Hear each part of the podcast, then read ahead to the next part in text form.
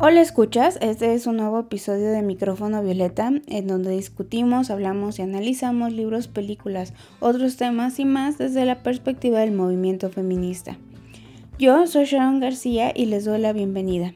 En este original episodio nos acompaña Falsos Amigos, colectivo de traductoras literarias fundado en la Ciudad de México y que junto con la editorial Alma Día han publicado en 2022 la antología de cuentos de ciencia ficción El futuro es mujer. El primer tomo, Mundos Alternos, antologados por Lisa Jacek, ya está disponible en librerías.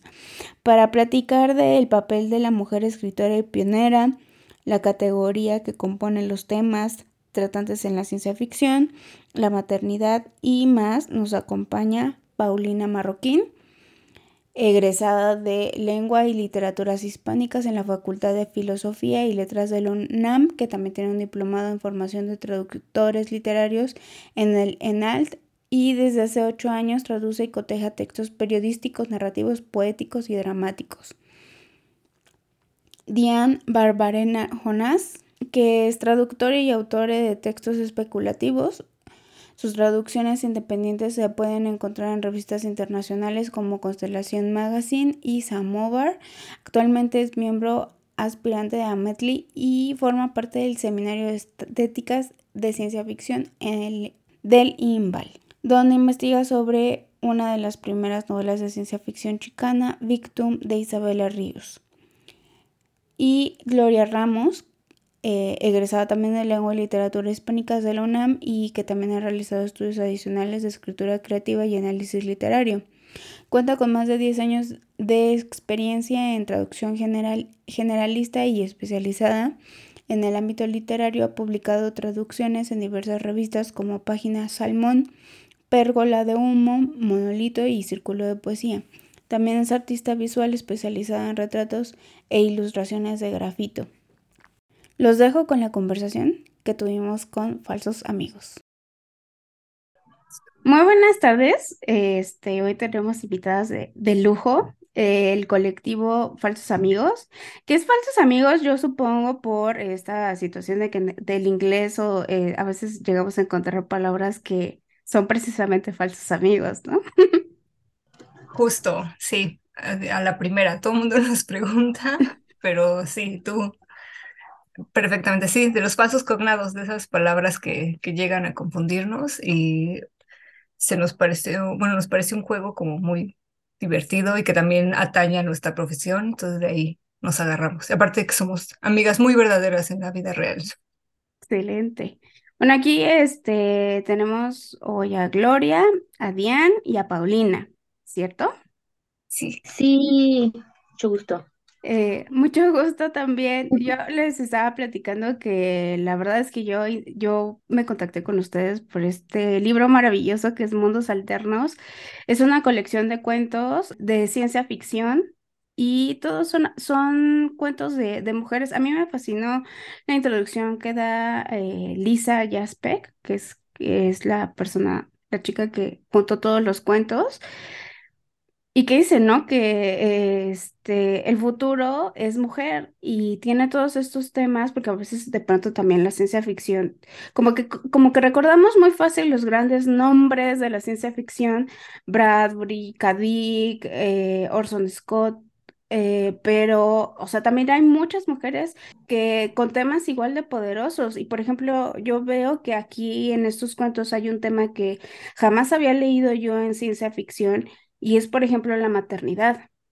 Sí, sí, tienes razón, que este, que es, otra perspectiva, o sea, hablábamos el otro día, Pau y yo, que la calidad no es diferente, la calidad es igual de buena que los hombres, este, y que no hay una diferencia en cuanto a eso, calidad o a cuantificación de que la escritura femenina, la escritura masculina, pero sí es definitivamente otra perspectiva. Y este, y sí hay temas que pues que los hombres no, no tocaban porque pues no, no tenían los conocimientos. Y sí eso, que, este, que hay muchos nombres que desconocemos, pero que siempre estuvieron ahí. Sí, porque a mí me asombra mucho, digo, ya una vez que yo leí, por ejemplo, este de Joanna Ross, de The Barbarian, hacia los meses eh, salió el libro de El hombre hembra. Sí que hay, yo entonces estoy viendo que hay una necesidad importante para las lectoras, eh, lectoras y lectores, este, para, de la ciencia ficción específicamente, o sea, de, de ver o, este, o de estar constantemente co- eh, adquiriendo eh, novelas, cuentos, etcétera, o sea, trabajos que tenían mucho tiempo que no estaban en el mercado y que otra vez se están retomando, ¿no? Pero que también es a partir de que ciertos colectivos como ustedes eh, se están interesando en traer este trabajo. Y incluso, por ejemplo, en el caso de Johanna Ross, que tiene también un ensayo, que ese sí no lo tenemos en México, de, de cómo, de cómo suprimir, ¿no? La escritura de las mujeres constantemente como que nos han Sí, callado en ese aspecto. de este tema, Diane es un poco nuestra experta, porque ella estudia ciencia ficción escribe ciencia ficción. Entonces, Sí, eh, es bastante interesante esto de los nombres que no han pasado a la historia o a lo que comprendemos como el canon de la ciencia ficción. Mucho tiene que ver también con que se publicaban en revistas pulp al principio y que era- eran revistillas, eran revistillas de, de la esquina, así como estas de Lágrimas y Risas o el libro vaquero. Ujú, eh, estaban y revistas baratas, por eso era Paul, porque era con, mm, con una pulpa barata para, para publicarlas. Y muchas de estas se pierden porque a menos que las publicaran muchas antologías o tú- luego hubiera, o sea, colectivas o de las mismas autoras o otros trabajos, a veces estos cuentos se perdían porque no había reimpresiones, porque eran revistillas que solo iban saliendo. También eso es lo que les daba mucha libertad de repente de pues volverse locas y escribir lo que quisieran y, y explorar un montón de temas y eran revistas donde pues eh, podías escribir eh, justo de maternidad y de otros temas no de- dentro del canon literario que a otros no les interesaría y ahora sí que alzar vuelo. Entonces, mucho de lo que se ha perdido es, se recupera en estos trabajos como los de Lisa Jacek, de investigar un montón, de casi que descarbar, porque además eh, ahí tienes, se van los registros, de repente tienes las citas, ¿no? Joanna Ross sí se volvió famosa, sí se volvió muy influyente y ella sí mencionaba mucho esto de las revistas pulp y de las autoras que a ella le parecían importantes. También por eso esa diferencia de que ya en los 70s, que es esta nueva ola de la ciencia ficción y ya se empieza a publicar más, se empieza a serializar más o a hacer antologías, muchas autoras del pasado, previo a esa época, se quedaron en ciertos anaqueles perdidos, ¿no? Y estos trabajos de recopilación son, son asombrosos porque regresa esto a, a las madres, a quienes inspiraron y quienes fueron abriendo camino en, en ahora sí que en la historia de, de escribir ciencia ficción. O sea, es algo muy importante el hecho de que mencionas que era, eran unos momentos raros para, para leer, para, más bien para escribir para las mujeres, ¿no? O sea, los años 70, los años 60, los años 50, sí que hay muchas mujeres que escribieron, pero tenían que formar, ¿no? S- Este, cierto tipo de, de actividades que conjugaran con, este, sí, su academia, sí, su forma, su formación. Y, y no todas ellas eran solamente amas de casa, sino que sí realmente tenían una formación académica que fueron llevando, llevaban una trayectoria eh, profesional y realmente eh, el hecho de que las publicaran o no eh, era sí a veces o no siempre eh, una, una de, su- de sus goles, ¿no? Mm, O de sus metas, pues. Claro, no, y la verdad es que había, había de todo un poco, o sea, había las que se dedicaban a escribir o se dedicaban a la ciencia ficción, a su edición, a su, a su difusión, incluso como, como a cartearse con otros autores, a, al fandom, que del fandom también surge muchísima creación y que es parte, o sea, es la base de la ciencia ficción, los que consumen la ciencia ficción. eh, pero sí había de todo y también había otras mujeres que, que, de- que decían como que era su hobby, como que era algo que hacían o, o que publicaban con un nombre que no era suyo porque no querían en su trabajo que se enteraran, pero también creo que, eh, que siempre es importante resaltar y creo que lo hace, lo hace Jacek eh, muy bien, que, que, la presencia siempre estuvo ahí. Eh, a, mediados del siglo pasado, justo como los 50, eh, los 60, aproximadamente el 15% de, de, los autores de ciencia ficción eran mujeres. Y el número fue aumentando y aumentando mientras más presencia tenían. Para el 99 ya era como el 36%. Y ahora yo creo que es muchísimo más. Eh, porque yo, yo creo que es eh, en parte porque se está necesitando más leer, leer la ciencia ficción escrita por mujeres, también eh, este libro que, que, que editó Jacek eh, lo muestra, lo muestra también las reediciones justo que tú mencionas de Úrsula K. que están saliendo, de Joanna Ross. El libro de Joanna Ross que mencionaste sí está traducido al español, creo que está en España nada más. Eh, como cómo acabar con la escritura. Eh, y, creo que creo que justo es porque existe la necesidad de leerlas, ¿no? Porque ya habían dicho cosas que, que ahora necesitamos escuchar. Sí, es justo, o sea, yo te digo, o sea, yo crecí leyendo Kadik, por ejemplo, que tiene esto, por ejemplo, en este Sueñan los androides con ovejas eléctricas, que habla, por ejemplo, de una caja de sentimientos. Eso, eso no lo veo, eh, no está, por ejemplo, en las adaptaciones de sus películas, pero en su libro, o sea, su, pareja, como que su esposa tiene una caja que hace algo con sus sentimientos, ¿no? Como para hacerla sentir todo el tiempo bien. Este, y que son cosas que ahora los trasladas a, este, por ejemplo, estar todo el tiempo conectado en redes sociales o a tener pastillas que te hacen sentir todo el tiempo bien y que a lo mejor no es como estos, estas personas lo visionaron, pero sí que se traslada a la actualidad, ¿no? Y en el caso, por ejemplo, de, les voy a ser honesta, yo he leí dos veces de Barbarian y no lo entendí el 100%.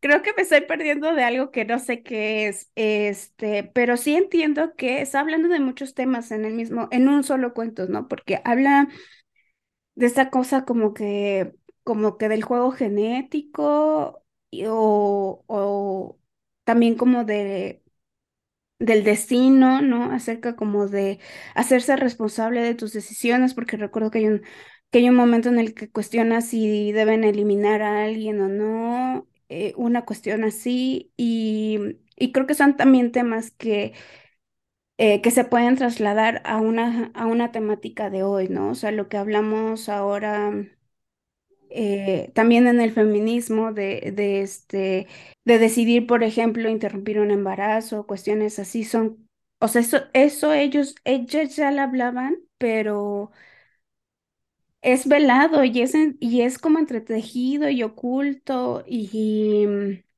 no sé si, no sé si yo me estoy ya como que yendo a, lugares que no son. Yo creo que sí, o sea, sí, sí va por ahí. Es, es que es una protagonista muy peculiar, Alex, ¿no? Este, otra cosa que, que también este, hemos hablado es de que hay un diálogo muy bonito entre el beso del dios negro y de Barbarian, porque es como la evolución de, de esta mujer guerrera, ¿no? Que Jirel en El beso del dios negro fue la primera mujer protagonista del género. Y, y luego llegamos así como que, creo que son 40 años, 50 años después, a The Barbarian. Y como la, la primera era, Jirel, o sea, era una protagonista femenina, pero era masculina, o sea, era un personaje codificado totalmente masculino. O sea, ella es valiente, o sea, hasta físicamente, ves que, o sea, empiezan con que creen que es un hombre. Entonces, este, luego pasamos a Alex, que, que ya es como un poco, no, no todo lo contrario, pero sí es muy diferente, que ya es una protagonista, en primer lugar, que ya es más grande, o sea, que muchas veces como eso de que, híjole, ya está medio cansada, ya no está para, para andar este, metiéndose a los castillos y todo eso. Y, y sí, eso, o sea, que ella como que piensa mucho en, quiero irme a mi casa con mi esposo. quiero irme a descansar, quiero ir a, mi casa, este, a lo mejor quiero empezar una familia porque también de eso habla, que a lo mejor quiero tener un bebé y, tengo todo el derecho de elegirlo si quiero, sin importar que sea una ladrona y que sea esta heroína de, de aventuras. Y sí, como tú dices, o sea, ella, ella es mucho más cerebral, ella, piensa, o sea, ella piensa todo lo que hace, no nada más la lleva la venganza y va de como de una aventura a otra, de un punto a otro, sino ella piensa mucho las cosas, es muy cerebral, es muy calmada.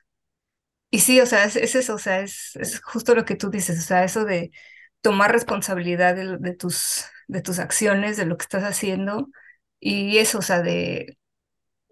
Soy, soy una heroína, pero también soy una mujer y puedo tener las dos cosas, quiero tener las dos cosas y voy a luchar por las dos cosas.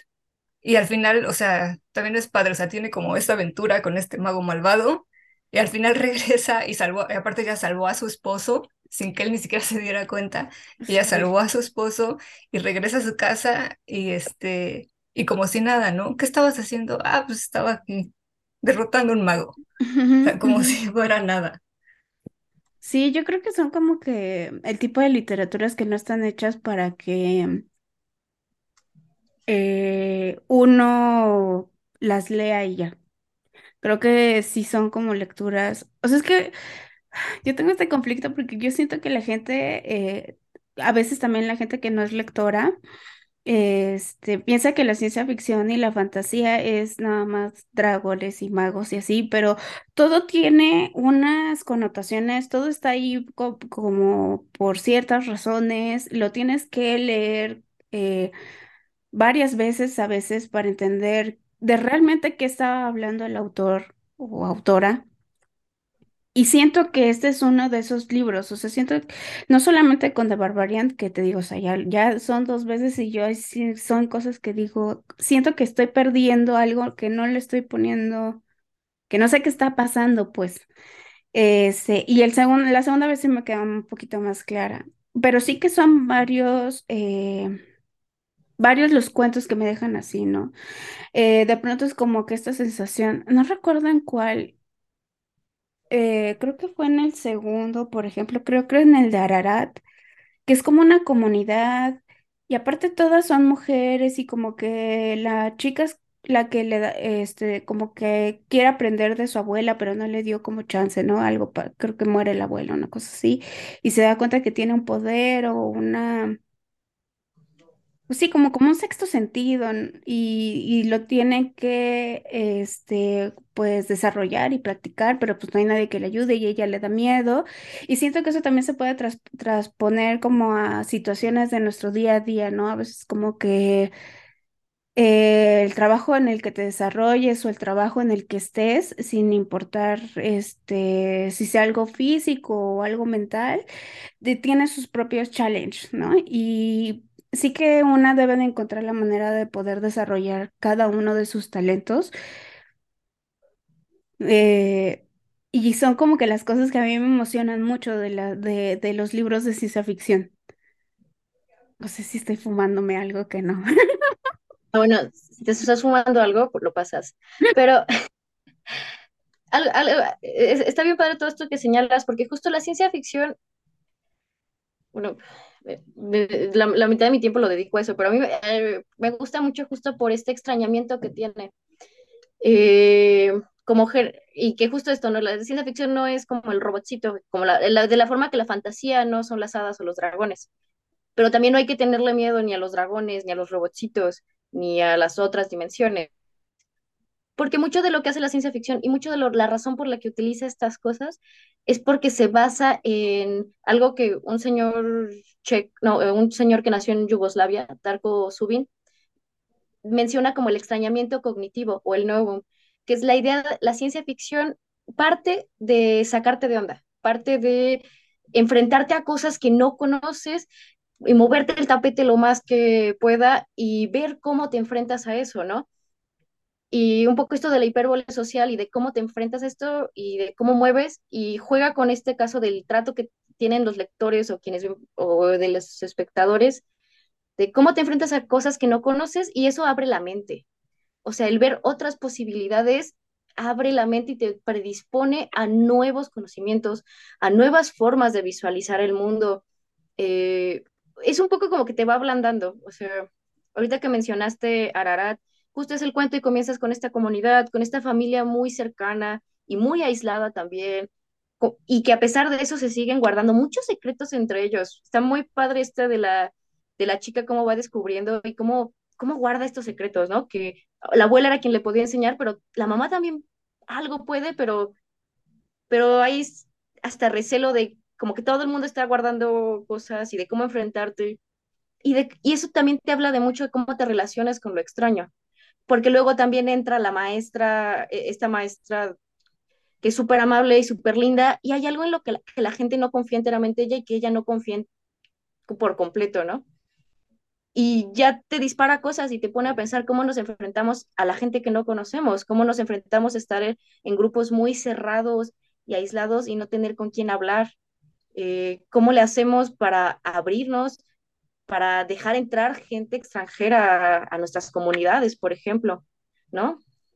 Entonces, todo, y, y parte de, de, este extrañamiento cognitivo, este de ponerte cosas súper extrañas y decir, eh, ¿qué onda? Mm, creo que es lo que permite esas reflexiones y que estos textos invitan mucho a reflexionar y, de, y son de léeme otra vez. No, no me entendiste. Léeme otra vez. Vamos a platicar. Vamos a Entiéndeme. Yo siento que no siempre las traducciones, las adaptaciones al cine por ejemplo, pueden captar todas estas cosas, ¿no? O sea, yo recuerdo mucho eh, haber leído el juego de Ender y haber terminado el juego de Ender diciendo, ¿eh? eh, porque los hermanos mayores de Ender se quedan en la Tierra y ellos tienen como una cosa muy parecida al Internet, en donde se hacen pasar por adultos y mueven políticamente aspectos del mundo uh, y Ender está allá afuera luchando con extraterrestres, ¿no? Y lo mismo pasa, por ejemplo, con Bradbury en Crónicas Marcianas, eh, donde habla también de racismo, de la esclavitud, cosas así. Este, y también lo veo en, en algunos de los cuentos de mundos alternos, en donde sí también se hablan de estos temas, pero no son lo principal, o sea, la situación política eh, o, o, la situación univers o sea, universal, como de lo que está allá afuera, no es el centro eh, del cuento. O sea, son cosas como mucho más, lo voy a decir entre comillas, mucho más domésticas. Eh, o sea, hacia adentro precisamente de la familia y hacia adentro de la casa de cada uno, ¿no? Lo que tú mencionas, o sea, es que es una eh, cuestión como de entender un poco también que sí, al tener a la mujer como un centro neuro neurálgico familiar, eh, también hay, hay o puede haber un sesgo importante en los temas que ellas tratan. No sé si estoy no, para nada, o sea, no, no, no más para nada mal. Este, sí es una exploración de lo social por medio de la, del mundo interior, ¿no? De los de las personajes. Eh, decía, decía Diane precisamente sobre este tomo, que es el tomo de la mente. Eh, es el tomo de los mundos alternos y de los mundos interiores. Y agárrate porque el tomo que viene es así el tomo social. Ya quiero, ya quiero, ya quiero. El tomo, el tomo del racismo, el tomo de, de del sexismo así fuertísimo. El, el, que no merecemos aliento. Sí, el tomo de no merecemos todo esto, amigos. Este, pero sí, no, no, no, no estás, no, no es nada descabellado lo que dices. Eh, y que también hay mucho comentario social dentro de eso, ¿no? Y, y, y también, como dice Diane, muchísimo espacio para para la reflexión y, y, y, para el cambio interior que es tan necesario, ¿no? O sea, es muy necesario poder pasar por esta etapa del cambio interior y de nuestra mente para, para poder acercarnos a, a lo social y, y, a otras cosas, ¿no? Uh -huh, uh -huh. Hay una, este, hay una situación que también veo que se ha eh, revisado mucho, creo que en los últimos años también, de que a veces los personajes femeninos escritos por eh, autores masculinos eh, también están como que les falta algo, ¿no? O sea, que de pronto sí el hecho de que sea una mujer o un autor LGBT o eh, hace que se exploren de más maneras cada uno de los personajes principales. Y yo lo vi en, o sea, sí que llevo ya bastantes años leyendo literatura eh, escrita por mujeres y por LGBT. Y lo cierto es que sí, sí hay un, sí hay rasgos muy importantes que definen a los a los personajes eh, femeninos. Yo recuerdo, no sé si han visto en Netflix una serie que se llama, mm, supongamos que Nueva York es una ciudad y Fran Lebowitz en, este, en uno de los episodios dice que ella no necesitaba eh, que el personaje de la historia que estuviera leyendo fuera femenino para ella identificarse, porque igualmente podía identificarse con cualquier personaje, ¿no? Ciertamente sí que deben haber características que pueden hacer que te acerques más a ciertos personajes que a otros, ¿no? Algunos nos gustan más los superhéroes o los héroes y a algunos más nos gustan los villanos, por ejemplo.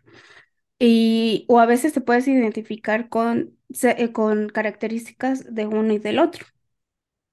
Y yo veo que muchas de esas autoras escribieron personajes femeninos muy fuertes, eh, pero también masculinos muy fuertes. Y, y, yo lo veo, por ejemplo, en el caso de, de, este, del cuento uno, de que solo una madre, esta mujer que, que parece que está ciega ante la verdad de sus ojos.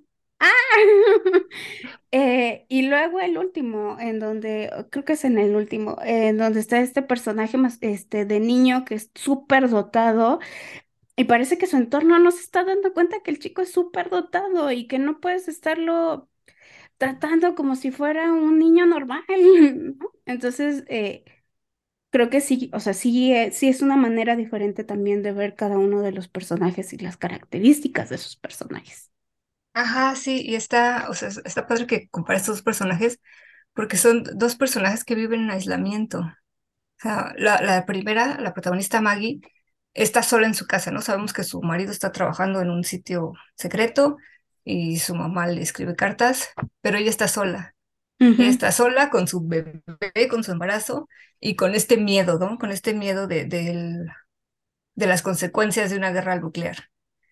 Y entonces como que esa ceguera es como su manera de, lidiar con ese, con ese miedo. O sea, decir, no, mi bebé va a estar bien, mi bebé va a estar bien, mi bebé va a estar bien, hasta que, este, hasta que la vemos que, nace. Y sí, o sea, ella ve más allá de lo que, o sea, de, digamos, de lo que todo el mundo vería al principio, de, lo más obvio del bebé, y ella ve mucho más allá.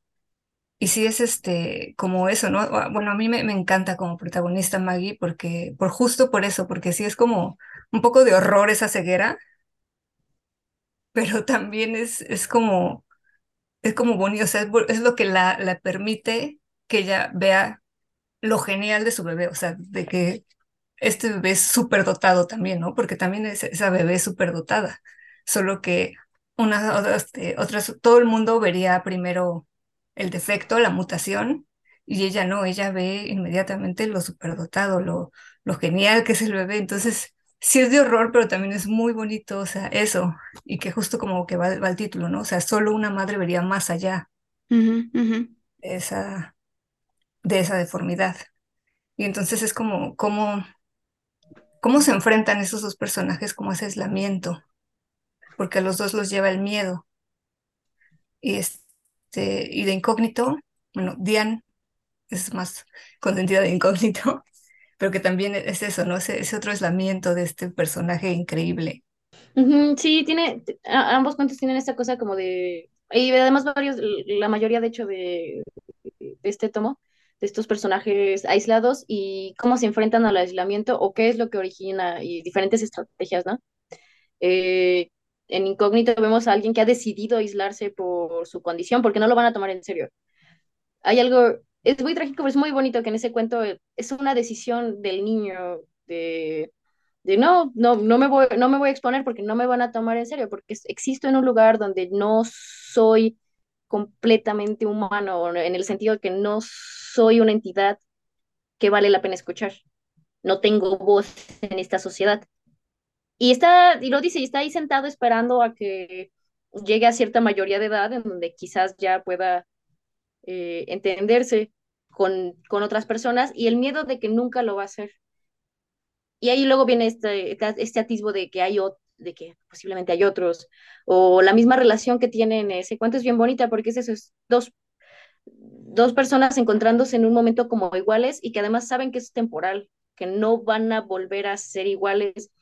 Y el cuento no lo menciona mucho, pero se insinúa que el, que el psiquiatra posiblemente está igual de solo que ese niño, porque si no, no sería amigo de él, ¿no? Sí. Entonces, seguramente ese, esa persona está igual de sola que el niño y entiende su soledad y entiende que lo va a dejar atrás, además. Y además luego con esto de diferentes perspectivas, está bien padre ahorita que mencionaras a Philip K. Dick, porque y justo esta caja de mercerismo de lo de las emociones y toda esta religión que luego en las adaptaciones de las películas pues ignoran. Sí está bien bonito porque además es una cosa que luego no sale mucho en la ciencia ficción, sobre todo a la hora de hacer adaptaciones, que es esto como de la espiritualidad de la ciencia, o qué hacemos con nuestra alma en estos mundos súper tecnológicos, o qué hacemos con la empatía. Y además esta perspectiva que en Sueñan los androides es muy fuerte, como de esta empatía humana, qué hacemos con ella, eh, cómo nos lastima y cómo la usamos para sobrevivir. Mientras Descartes se cuestiona estas cosas, tiene al lado a su esposa que está obviamente súper insatisfecha, que para Descartes es imposible ver cómo él podría hacer a su esposa infeliz aunque esté ahí, y además es casi como de los pingos de Philip K. como de, ah, esposa infeliz y que le está amargando la vida al esposo y que el esposo no tiene idea de, ¿por qué está pasando eso? Mm. ¿Quién sabe? Jamás lo descubriremos. Misterio, y la mujer es un misterio. Exacto, es un misterio. Se amargan en cuanto te casas con ellas. Pero, y luego en esta antología ves, no la misma premisa de androides y post tercera guerra nuclear, pero, por ejemplo, está el cuento del nacimiento de un jardinero que te habla de esta insatisfacción marital y de dónde chingados viene, ¿no? O sea, de como de, ah, descubrimos el misterio, ¿no? Y justo estas, estas versiones donde el personaje antagónico, o no antagónico, pero no el, no el simpático, no, no el agradable, ves las cargas que tiene, ¿no? Porque también en otra historia la mamá, justo por estar viendo estas, en la de que solo una madre, por estar viendo las cosas buenas de la hija, Seguramente la versión de Philip K. Dick es la versión del general y diciendo, no mames, mi esposa se volvió loca, está loca abrazando a lo que sea que sea eso, que no tiene humanidad, y sabe qué, o, o, o, también en incógnito, quizás la historia sería de este niño súper raro, nos va a matar a todos. y quién, quién, sabe por qué es tan cerrado y quién sabe por qué es tan extraño, ¿no? Entonces, también eso es lindo, esto es leer otras perspectivas, es leer otros puntos de vista y estas otras versiones, ¿no? Lo que, el efecto de Wicked, como, pues quizás no, no es que fuera malo, ¿no? Vive en una sociedad, en un contexto que no le permite eh, florecer o que, lo o que le encasilla en cierto, hacer solo una cosa. Estos cuentos a mí me gustan mucho porque todos es como de, nada, es más cosas, es más complejo que eso. Es que sí, yo siento que en general la ciencia ficción es más compleja que eso.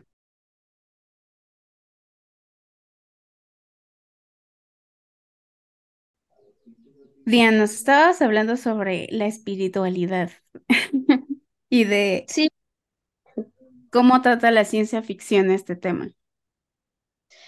sí, eh, es de, es de esas cosas muy curiosas que se tienden a perder en las adaptaciones eh, hay bastante obra de ciencia ficción que aborda la espiritualidad, incluso unas muy famosas como mencionamos Dune o Sueñan los androides con ovejas eléctricas, que es la base de Blade Runner. Eh, o también en Octavia Butler, la, palabra, la parábola del sembrador, que es muy bonito, se lo recomiendo a cualquiera. Habla mucho de espiritualidad y justo habla de espiritualidad en, en el posapocalipsis y de cómo crea y la importancia de la religión incluso y de crear una nueva religión que se adapte y que sea, que sea buena, que sea amable a través de la espiritualidad. Y creo que hay varios, hay varios cuentos que lo hablan y algo muy curioso es que también eh, se pueden ver distintos tipos de fe también en la antología.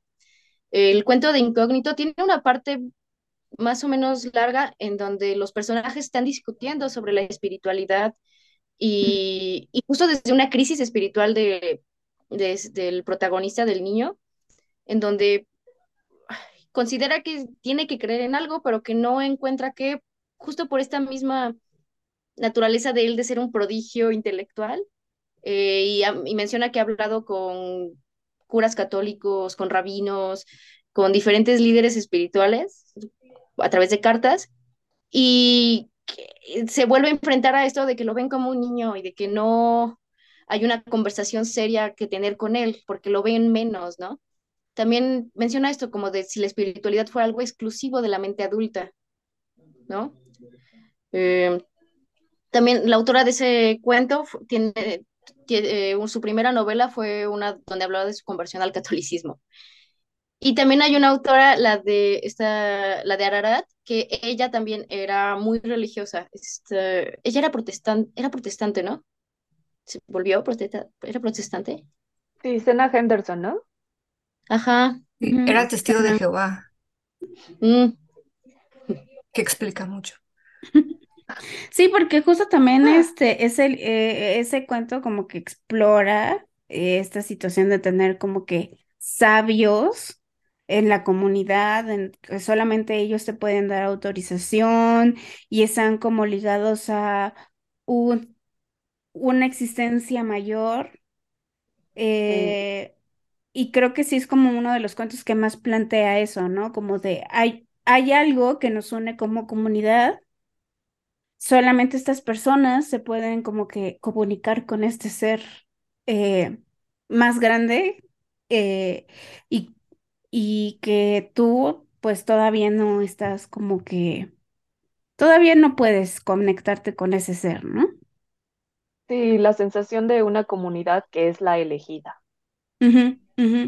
Porque también es esta situación y, y creo que ese cuento como que habla mucho también de esto, es que, bueno, ese cuento habla también de muchas otras cosas, porque sí que también habla de la manera en la que nosotros eh, tenemos y obtenemos recursos a través de, o sea, naturales para podernos alimentar, ¿no? Y que solamente esos recursos están como que solamente para ellos, ¿no? Como esta fruta que esconden o como cosito que esconden para que no los vea el externo. Y y la manera en la que nosotros nos relacionamos con este entorno y cómo consumimos este entorno también.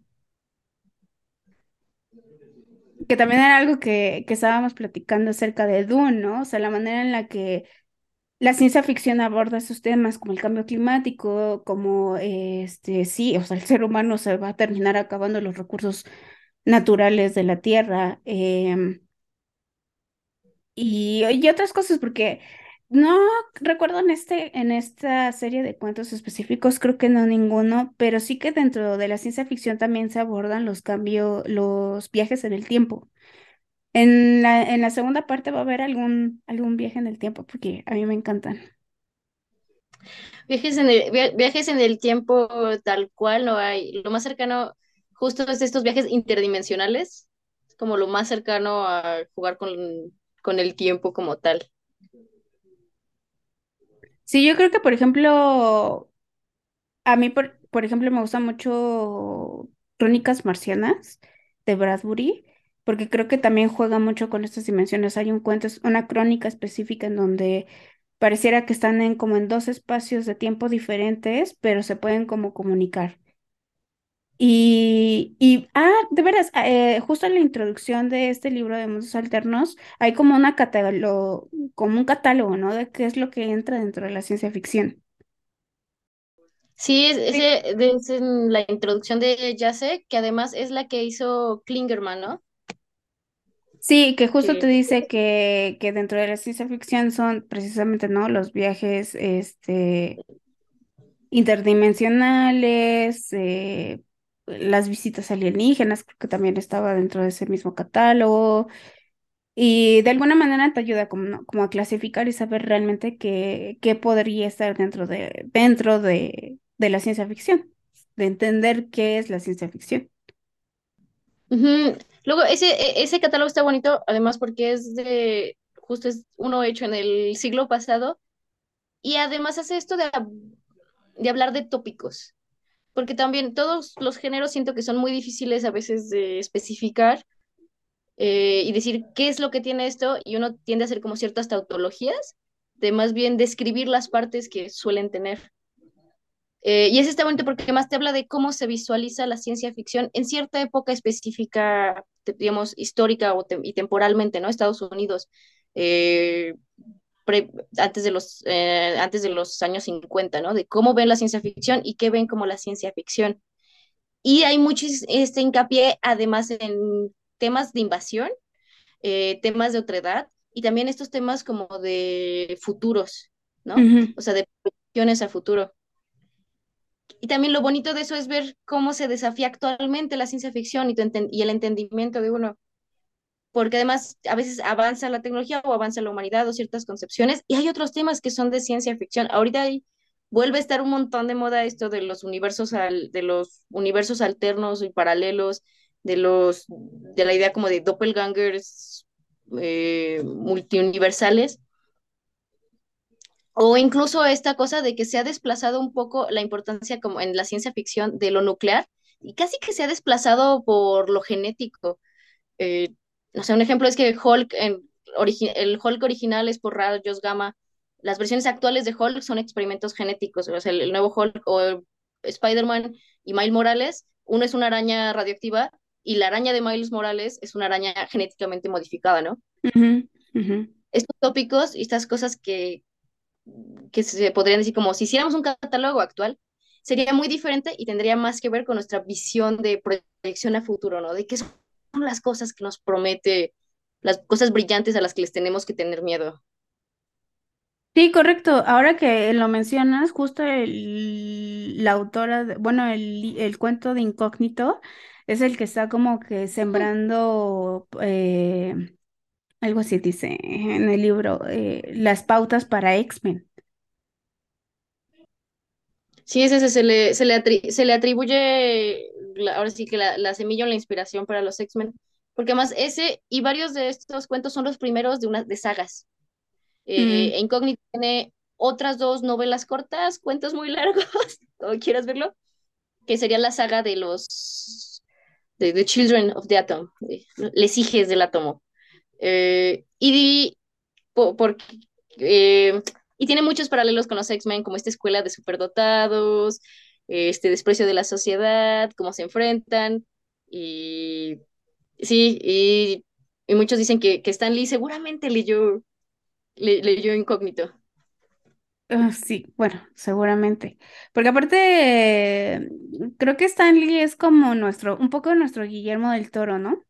que, este, que se alimenta mucho de tantas otras culturas y tantas otras eh, maneras de arte, o sea, el manga, los cómics, que, que esto es como que precisamente lo, lo que hace que puedan pensar y tener una visión mucho más amplia de, de todo lo que, de todo lo que es posible, ¿no? Yo, por ejemplo, pienso ahora mucho, y como que me acordé, eh, hablando de mutaciones de esta nueva serie basada también en un libro de Naomi Alderman de The Power, ¿no? Que es como que estas mujeres que de pronto empiezan a tener como electricidad, pues también es ciencia ficción porque pues es una mutación.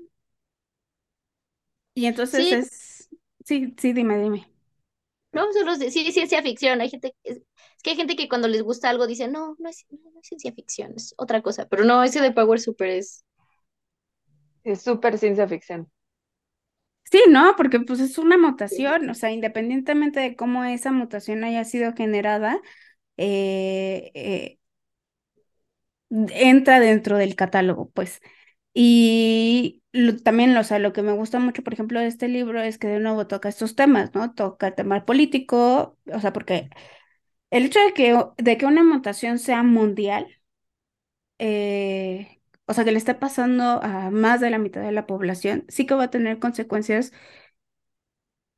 políticas, económicas, sociales, religiosas, y todo esto lo habla el libro. O sea, es que de pronto también haber vivido una pandemia nos abre puertas a entender cómo es que este, este tipo de historias pegan en tantas cosas, porque eh, no sé si a ustedes les pasó, pero por ejemplo en la pandemia, primero era así como que la ciencia ficción trabaja mucho a través de los miedos del ser humano. Y primero era el miedo a no quiero contagiarme, no quiero estar con el otro porque porque no me quiero contagiar, porque yo no sé qué consecuencias vaya a haber de mi cuerpo. Y siento que a veces haber leído la ciencia, ficción también me ayudó a tener como más en cuenta al otro cuando pasó la pandemia y cosas así. No sé si a ustedes les pasó igual. No sé si estoy hablando cosas que no son. No, yo creo que sí nos pasó. Ah, también ha habido como tantas historias sobre pandemias, sobre, eh, sobre enfermedades que afectan a universos enteros, no sé. Eh, pero sí creo que eso es como, como ejercicios de empatía a través de la ficción. O sea, como que sí sería imposible pensar que no aprendimos nada de, de, todo eso, ¿no? No sé si... Sí, y creo que, creo que también está en la lista, según yo. Es que hay una categoría en la que entra todo, lo de, lo de los cataclismos. Siento que ahí entra absolutamente todo, o sea, las pandemias, lo nuclear, este, como que el último punto de esa lista, sí te deja todo. Ah, bueno, te deja meter muchas cosas. Este, también creo que pasa mucho con esta lista que quizá eh, pareciera que se acerca un poquito más a la, a, sobre todo los primeros puntos, a la ciencia ficción dura, eh, pero creo que también termina probando, o sea, como que los cuentos de aquí terminan probando que, que si es esta la lista que conforma como los, los tropos de la ciencia ficción, eh, como que no hay diferencia entre ciencia ficción dura y ciencia ficción suave o social. ¿no? O sea, como que es más bien las cosas que exploras a través de esos tropos. Ah. Y la verdad es que tal, también pienso un poco en la manera en la que ha ido evolucionando la ciencia ficción, porque pues en su momento Julio Verne fue ciencia ficción. Y, o bueno, la propia Mary Shelley, ¿no? Con, con Frankenstein o el moderno Prometeo, y que sí que ha habido una evolución simplemente porque la tecnología ha ido evolucionando y la ciencia ficción precisamente toma de la, de la propia evolución de la tecnología y de esas herramientas que, que el ser humano aprovecha, ¿no? A través de, de, de todas las virtudes que hemos podido encontrar como, como, como raza, ¿no? Y que tampoco excluye a las mujeres. Pienso un poco como el viaje a la luna y realmente cuántas mujeres estuvieron involucradas en el proceso para hacer llegar a los primeros hombres a la luna, ¿no? La manera en la que nos hemos involucrado con las, con las computadoras, este, y que las mismas, y que hay mujeres, ¿no? En, el inicio de la programación como Ada Lovelace o ahora también Hedy Lamar, que se le ha hecho tanto eco y que se le ha dado tanto seguimiento también a su trayectoria a partir de hace muy pocos años en realidad. Entonces, sí, a lo mejor pues tendríamos que ver una evolución de este catálogo, pero creo que la misma naturaleza y evolución del crecimiento de la tecnología ha ido rellenando esos, esa lista, ¿no? Sí, luego justo con esto de la ciencia ficción como el género y el nombre que tiene, también eh, siento que es importante acotar que el título del género es muy posiblemente es por Hugo Gernsback, que era un editor en Estados Unidos por ahí por los 20. Entonces, este es un término acuñado en los 20 para describir algo que ya existía y para más o menos encasillarlo en algo. O sea, y más que encasillarlo, como para hacer, ahora sí que lineamientos editoriales, un poco como el realismo mágico, de que es el nombre como tal es un poco más una descripción editorial y a servicio de esto que la descripción e-, exclusiva del género y a veces limita la idea de que está ahí la palabra ciencia y ficción, porque son relatos que vienen mucho y que se vienen germinando desde hace tiempo y que hablan de estas preocupaciones, sí, con la ciencia y además mucho de la concepción de la ciencia del siglo XIX, esta cosa de, de cómo se investigaba, de estas propuestas muy específicas. Entonces, mmm, por eso es tan maleable, por eso es tan bonito el género, porque creo que en sí mismo es un género que, que se niega, dice, no me vas a describir, no me vas a encasillar, eh, porque se escribe de eso y lo que se puede decir que es como un género de este Rodrigo Bastidas, que es quien editó la antología del tercer mundo después del sol, muy bonita. Eh, habla de que la ciencia ficción es un género, al menos en Latinoamérica y como él lo concibe, que se ocupa de la temporalidad, del tiempo. Eh, también, si lees literatura anglosajona, la ciencia ficción va a ser una ciencia ficción muy enfocada a la idea de progreso por estas ideas de cómo la ciencia va marcando el progreso y estos miedos que nos da o estas cosas a las que nos enfrentan. Y de ahí puede haber mucho esto como de, ah, Mary Shelley, eh, nadie niega, porque además viene esta idea de cuando empieza esta ciencia, ¿no? Y esta ciencia que nos da miedo, como estamos jugando a ser Dios. Y ahorita, para regresar con lo de maternidad, también esa novela me encanta porque es una novela de, además de qué pasa si le, si le echas electricidad a una rana, es una novela de qué pasa si tienes hombres que no han sido criados por mujeres. ¿Qué, tiene, ¿Qué pasa si tienes hombres que no han sido criados? Y esa es la respuesta un poco de si quitas a la figura femenina. Han sido abandonados en este mundo y la única deidad y la única espiritualidad que tienen es esta muy masculina que los abandona en cuanto, son, en cuanto nacen, ¿no? Es una novela de hombres abandonados por deidades y por la maternidad. Y también de estos como de recolecciones de cosas que podrían ser ciencia ficción, o usando el término en formas atemporales. el, el, primer sueño de Sor Juana Inés, hay mucha gente y muchos especialistas que lo consideran como ciencia ficción. También el primero que sería como algo similar a ciencia ficción mexicana sería el de Sisigias y las curvaturas lunares, que es de un padre que ahorita no... Era Manuel Antonio de Rivas. Ese mismo, eh, que él, eh, ajá, que es un padre, de, que, está, está bien padre, de, pero bueno, está bien padre el padre. sí, pero ese también entraría como en una como en una historia de ciencia ficción y además es algo como de que la luna, la curvatura de la luna se mueve por el nivel de corrupción mamalón que tiene México pre-México, ¿no? Es, es encantador. Además, avecina muchas cosas del país. Pero justo, o sea, Mm, la ciencia ficción habla mucho de progreso y va cambiando con la idea que tenemos de esta y lo que se va escribiendo de ella. También por eso en algún momento se empieza a hablar de ficción especulativa. También siento que es un género, un término que le mete a gente que le da miedo decir ciencia ficción, que le dan miedo los robos. Pero es esta idea de proyectarse a futuro, de especular, ¿no? Quizás de preguntarse de, ah, ¿qué pasaría si esto, ¿no? Y normalmente tiene que ver con el futuro y tiene que ver con la tecnología y enfrentarnos un poco a estas cosas que dan mucho miedo, pero está, está interesante porque practicar el miedo es una forma de practicar cómo solucionarlo, ¿no? Y de cómo enfrentarte a él. Sí, no, correcto. Yo la verdad es que me llevo muchas cosas de verdad de esta conversación, como el hecho de que necesitamos más hablar del tema, eh, no solamente entre mujeres, creo entre lectores en general, porque tal vez Tal vez la ciencia ficción es la respuesta a algo. no sé qué, pero tal vez la respuesta a algo. Y, y que sí que en, el, en ciencia ficción podríamos, o sea, podemos poner sobre la mesa muchísimos más temas eh, que, que a todos nos, nos debe de importar eh, de igual manera, ¿no? O sea, no solamente a través de la evolución. Creo, que eso es algo también un punto muy, muy importante, porque así como nos muestra la historia, cuáles son los errores que no hay que repetir, la ciencia, la ciencia ficción nos dice, oye, hay que poner atención en esto, porque tal vez aquí podríamos estar cometiendo un error.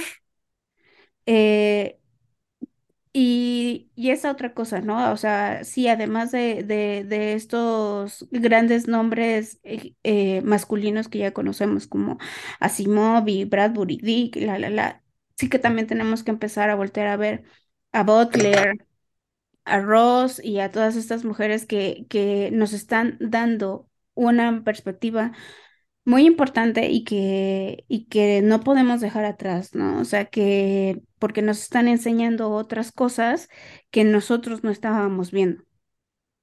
Sí, sí, sí, y también creo que aunque nosotras somos traductoras y este es un proyecto de, ciencia ficción estadounidense, este, bueno, que también eh, no, podemos ignorar la influencia de la literatura en inglés para la ciencia ficción escrita en México y Latinoamérica. Este, creo que es muy importante eh, leer, ciencia ficción latinoamericana, mexicana, ver qué está pasando acá. Eh, pues sí, creo que esa sería mi nota al pie. Era leer ciencia ficción de todo tipo, ¿no? Se están haciendo cosas muy interesantes. Eh, incluso como saliéndonos de la idea de ciencia ficción que es escrita por ciertos hombres, se están haciendo muchísimas cosas. Eh, ¿Nos puedes dar como algún título de, recomendación de ciencia ficción latinoamericana? Porque yo la verdad desconozco mucho. Pues creo que justo lo que el, el libro que dijo Diana es este, siento que es un buen punto de partida, que es editado, lo editó Rodrigo Bastidas y se llama eh, El tercer mundo después del sol. Después del sol. Ese es, ese es muy, muy importante. Eh, creo que, por ejemplo, se están haciendo muchos esfuerzos en México por, por subrayar eh, la ciencia ficción y su papel, como lo hacen las escritoras de Urras, de podcast. Odo Ediciones. Odo Ediciones, bueno, La Mexicona, que es una, que es una reunión de ciencia ficción mexicana organizada por, por, escritoras de ciencia ficción, por Gabriela Damián, Andrea Chapela, eh, Livia Brenda, que edita ciencia ficción. Eh, también eh, creo que como mencionaba también Diana, hay muchas, hay mucha ciencia ficción que se escribe y que no sé por qué como que asusta llamarla ciencia ficción. Este, incluso ahora García Junco tiene un libro de ciencia ficción eh, que es, es, Mar de Piedra. Eh, bueno, lean también a Diana, Diana Barberina Jonás, también tiene, tiene historias de ciencia ficción que nos dará muchísimo gusto compartirles. Están en nuestro perfil de Instagram. Eh, hay también, o sea, en toda Latinoamérica se ha hecho mucho, Angélica Gorodischer, Taina Chaviano, eh, Elia Barceló, que son como de los nombres más conocidos, Blanca Martínez, eh, y también hay mucha escrita por hombres. La verdad es que nos hemos acotado más a, la que escriben mujeres, eh, pero creo que, creo que esos son caminos, o sea, sobre todo el libro de Rodrigo Bastidas y y el trabajo de las escritoras de Urras y la mexicana siento que son buenos puntos de partida para conocer el panorama. Yo saben que, me gustaría que pudiéramos hacer, ay, bueno, ustedes, pero a lo mejor sí un club de lectura en donde después pudiéramos hablar. ¿Cuándo, cuándo eh, sale la segunda, la segunda parte de, Mundos Alternos? Ah, creemos que en la, en la segunda mitad del año, a lo mejor más o menos igual que esta, por ahí de septiembre, octubre, este, sí, esperamos que, que salga, es el tomo de retrofuturismos, que también es un poquito eso como de cómo la tecnología ha superado la ciencia ficción, porque es justo eso, o sea, como se imaginaban ellos que iba a ser todo lo nuevo y que, que está muy padre. Y sí, creemos que más como al final del año. Ya, sí, porque sí, sí, no, sí he quedado cortado muchas cosas que se pensaban, ¿no? O sea, de pronto creo que vemos, por ejemplo, los supersónicos o Back to the Future y hay cosas que dices, híjole, te quedaste cortito. eh, y hemos podido lograr muchísimas más, cosas, ¿no? Por ejemplo, esto, esto de la llamada telefónica que tienen es una pantalla gigante y la verdad es que ahora lo tenemos aquí, ¿no? Y no necesitas, este, justo nosotros lo que estamos haciendo, eh, que podernos conectar por Zoom, eh, diferentes partes de la ciudad o incluso del mundo. Y este, y que, y que otras personas antes que nosotros vieron eso, ¿no? Todo, toda, todo lo que la tecnología nos podría dar en el futuro. Yo creo que a lo mejor sí, un club de lectura en donde después podamos hablar de, de todas estas cosas y poder invitar a más, más lectoras, más mujeres, eh, lectores en general. Este, a mí, a mí me gustaría mucho. Yo lo dejo sobre la mesa. Sí, claro, claro, nosotras siempre estamos puestas. Sí. Yo les agradezco mucho, muchísimo, la verdad, este, me hicieron el día, la mañana, el mes, el año, todo. Este, no, no tengo, no tengo más palabras de agradecimiento para ustedes, de verdad es que me emociona mucho que podamos hablar, que podamos eh, tener esa conversación, que ustedes sepan tanto y que se emocionen como yo del tema, que la verdad es que es, es muy duro y, y es muy amplio también. No, sí, al contrario, ¿eh? O sea, no, no, nos encantó hablar contigo, o sea, justo porque te emociona un buen y porque también sabes muchísimo, o sea, igual de placentero para nosotras. Ah, muchísimas gracias. Yo la verdad espero que en algún futuro podamos hacer otra, otra colaboración. Claro. me encantaría de todas maneras, este, seguimos en contacto, tenemos todos nuestros contactos y no sé si quieran dejarle este algo más a nuestros escuchas, bueno, aparte de su Instagram, que es así tal cual falsos amigos y también Twitter, ¿verdad? Sí, somos más activas en Instagram. eh, es, nuestro handle es Falsos Amigos Colectivo. Ahí nos gusta compartir cosas del libro, de las autoras y también eh, compartimos, nos gusta compartir del oficio de la traducción, eh, como chismecitos, algunas cosas de teoría, eh, todo muy pensado para la difusión de, de la traducción y de nuestro trabajo también. ¿Ustedes nada más han trabajado con Almadía? Sí, es nuestra primera publicación colectiva. Como colectivo, sí. Individualmente, este, hay algunas traducciones eh, en revistas eh, de cuentos, de poesía, eh, y es que hacemos de todo un poco. Hay gente que hace teatro, hay gente que se dedica más a ensayo social, hay gente que hace cine, hay gente que es maestra. Entonces, este, sí, como que somos un grupo muy heterogéneo y multidisciplinario. Y, y se nota, la verdad es que también yo creo que justo para el, para el tema de traducción sí que necesitas saber un poco de todo o, voltearte y pedir, pedir apoyo en caso de que lo necesites, porque pues obviamente eh, aparte son temas súper diversos y pues no estamos obligados a todos saber de todo, pero yo creo que también eso es precisamente lo que los nutre, las nutre como colectivo, o sea, que están dispuestas a voltear a, a ver quién está a su lado y bueno, es a mí la precisión que yo, que yo vi. Sí, sí, nos gusta, nos gusta, eh, ¿cómo decirlo?, embarrarnos de las mieles de la colaboración. Sí. Sí, es nuestra fortaleza. Sí, sí, no, y se nota, y, y, y los lectores yo creo que sí lo apreciamos y lo agradecemos también. Pero la invitación, este, yo la pongo eh, para cuando tengan eh, alguno, bueno, su segunda publicación o antes, este, o cuando quieran participar. La verdad es que el micrófono está abierto y pues les agradezco mucho. Gloria, Pau, bueno, Diane, que ya se, se nos fue, este, pero les agradezco mucho. Igualmente, muchísimas muchas gracias. gracias. La ciencia ficción es uno de esos temas en los que son normalmente nombres masculinos los que se asoman a los anaqueles de la historia literaria. Es momento de girar esa visión y revalorar la tinta de estas escritoras pioneras. Una vez más, gracias por escuchar Micrófono Violeta. Recuerda que nos puedes escuchar en cualquier plataforma de podcast como Spotify, Google Podcast, Apple Podcast, Amazon Music e eBooks. Y síguenos en redes sociales, Facebook, Instagram, Twitter y TikTok como Micrófono Violeta.